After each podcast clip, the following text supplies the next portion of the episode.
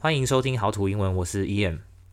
其实我原本一直在考虑要不要休息一个礼拜，因为这礼拜六日都有足球赛，凌晨两点、五点的时候有欧洲的比赛，然后早上七点跟十点有南美洲的。啊，我原本是打算就是熬夜四场都看了，但犹豫一下，觉得好好像太累了，所以我就放弃。也因为我觉得学英文的时候必须要持续的接触练习，所以我觉得我也不能休息的那种感觉。其实想看球赛的的部分占比较多啦，因为我我真的蛮喜欢足球的。之前我有说过，我高中去美国读书的时候没办法加入篮球队的事情，对吧？但是我没有提到的是，我在国小的那时候是有跟同学在踢足球的。因为太高的人反而不太适合踢足球，然后像我这种矮子就就只能去跟人家比赛跑步。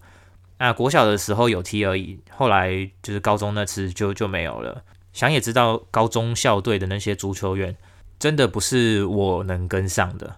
不过就多多少少都有在关心足球的比赛。后来在台湾有打工赚钱之后，就偶尔会买一点篮球啊、足球的运彩，然后就是给自己一个呃看球赛、看比赛的动力。所以这次当然也不意外啦，呃，会想看比赛有一部分也是因为我有买一点点小小的运彩。不过我必须得跟大家说一下，我不是拿身家去赌博哦，我就只是赌个呃一百块、两百块台币这样而已。所以妈妈，如果你有听到这边的话，真的真的不用太担心，我知道我在干嘛。并不是在这边要去怂恿大家赌博，除除非你真的跟我一样，就是真的很喜欢赌博的那个快感，不太在乎输赢。就就像上礼拜，因为我在就是买运彩的时候，我朋友发现我在买运彩，然后我就跟他们说，这样好像就就害到了我朋友，他们输了一笔呃算蛮大笔的钱吧。因为他们在下注的当下，我讲真的呃有有点傻眼，因为他们真的买蛮多的。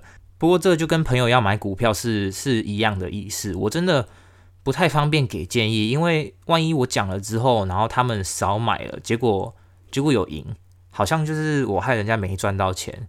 但是如果我不讲些什么，然后最后输了，又会有一种我是不是害人家输了很多钱的感觉。不过后来我觉得我也没有强迫他们啦，就最后的决定权毕竟是在他们手上，真的输赢就当一次经验吧，这样。今天节目一开始，我想推荐大家一部 Netflix 上面的电影，英文的片名叫做《Fatherhood》，然后中文的话，我我不太记得，好像叫什么什么父亲进行式，或者是嗯当父亲的故事之类的，反正就是一部呃 Kevin Hart 演的电影。Kevin Hart 就是《野蛮游戏》里面那个小小矮矮的黑人，不是很久以前 Robin Williams 的那个《野蛮游戏》哦，是新的巨石强森那部。然后这部的剧情就是一个单亲爸爸养大一个女儿的故事。妈妈在生产过程中死了，所以他就只好一个人抚养女儿。这样这样应该是没有剧透啦，因为他的电影介绍就是写到这么多了。然后说真的，我就算要剧透，我也没办法说太多，因为我其实是一边玩电脑一边看，所以就只有在一些游戏中的空档会转头过去，不然就是听一下听一下这样子而已。好，那为什么我要推荐这部电影嘞？原因很简单，因为我想要证明我讲的东西都不是不是在乱讲的。这部电影的剧情里面刚刚好有说到一些我前面有提到过的东西。举例来说，其中一幕是呃那个单亲爸爸的朋友来家里，然后那个时候小 baby 就是女儿还很小，还是小 baby 在旁边，爸爸就对那个朋友说了 "Don't cuss in front of my kid"。好，刚好有这个机会的话，我们就来个 pop quiz 随堂测验。有人记得这句话是什么意思吗？因为我我前面有讲过，如果你忘记了的话，没关系，我讲一下剧情，看你们能不能猜到这句话的意思。呃，剧情是这样的，就是爸爸的朋友来家里的时候，忘记是骂了脏话，还是差点骂出脏话吧。然后爸爸就跟他的朋友说，Don't cuss in front of my kid。这样应该有猜到吧？或者是有想起来那个意思了吗？啊，如果还没想到的话，就去看这部电影，或者是回去听我前面那一集吧。那既然讲到这个，就顺便提一下，这个方法也是我说的学英文方法之一，就是透过看剧、看电影来学英文。因为看影片的好处就是你有视觉上的辅助。举刚刚那个例子来说，就算你没有听懂那句英文，你也听到了爸爸的朋友骂脏话，或者是他准备骂脏话。在爸爸的朋友有这个举动之后，你也看到爸爸的反应。然后你就可以去猜说，假如现在是你，然后你有个小孩，啊，朋友在你面前骂脏话，或者是想要骂脏话的话，你会跟你的朋友说什么？用这样子的方式去学英文啊，或许你不会第一次就猜对，但我觉得这个方法比单字一个一个背还要好很多。就像小时候，你应该是也不知道什么叫做吃饭，可是你知道的是，你爸妈只要说吃饭的时候，就会有食物送到嘴巴。所以你以后只要肚子饿了，你就会模仿着说吃饭，然后自然而然就会有东西跑到嘴巴，然后就有东西可以吃了。电影里面还有另外一个地方，我想讲，就是爸爸有一次请了一个保姆来帮忙顾小孩，然后保姆一到家里面，他就开始对着那个小 baby 说话，然后说什么我也忘了啦，反正就是讲了一大串，然后爸爸就很傻眼的看着他说，他还只是个小 baby，他听不懂英文啦，你跟他讲这么多干嘛？你看，我没骗你们吧？国外的小孩也不是说一出生就会说英文了，他们也是一点一点的慢慢学啊。所以我认为，只要你用他们的方式来学英文的话，真的没有学不会的理由。你如果学得会中文，你就一定也学得会英文。只是你必须要用你学中文的方式来学英文，而不是一天到晚想要用什么呃背单字啊的那种讨价包来来学英文。昨天我女朋友在脸书上面看到一个 Melody 的小短片，Melody 就是那个跟沈玉琳一起主持，好像十一点热炒店的那个那个女生。然后 Melody 也是国外长大的嘛，所以她常常讲话就会带一句带一句英文这样。然后那个影片里面 Melody 有说一句英文，我女朋友听到之后，她就跑来跟我分享说：“哦，她觉得她讲的很有道理。”她说的那句英文大概是 “Let go of things you can't control” 之之类的。意思就有点呃，不要去管那些你无法掌握的事情。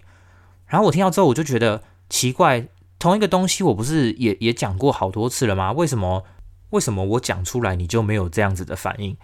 就像有一次他跟我说白饭不能吃过量，因为吃过量会有糖尿病。就算就算他说的是真的好了啦，可是我的想法就是不吃过量的白饭就不会得糖尿病吗？好，就算你不得糖尿病好了，你你明天会不会醒来，那都不一定知道了。不知道你们有没有看到上礼拜四的新闻？美国的新闻，在 Florida 有一个公寓半夜就突然垮了。那当然，在半夜垮的情况下，在睡觉的人都没有时间逃跑嘛，所以他们就很多人啦都被埋在房子底下。我猜那些人应该从来都没有想过会有这种事情发生吧？但是你能怎么去避免？我对于所有事情的想法是，该发生的事情就会发生，你无法去避免；然后不会发生的事情就永远都不会发生。不管你用什么样的方式去强迫它发生都没有用。有些人会担心吃太多垃圾食物啊，老了会血管阻塞什么之类的。不过对我来说，你会不会老都都不一定了。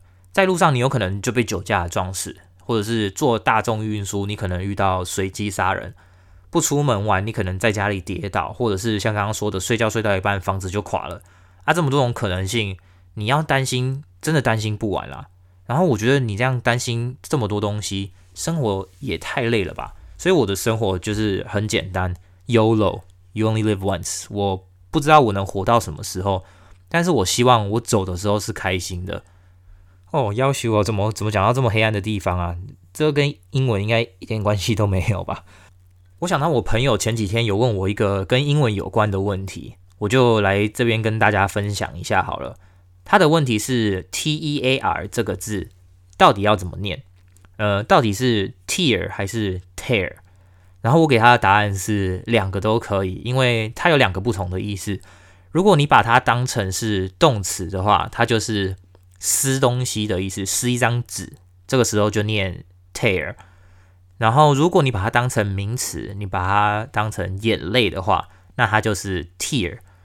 我得说，这只是我的认知啦，我也没有去查字典。说不定你去问一个外国人，他可能就会有不同的想法，或者是你去查字典，可能呃，它上面就会跟我说的不一样。不过我用这样的逻辑还没有用错过。还有还有，对了，我发现大家在学英文的时候，好像很习惯的会去把英文变得很复杂。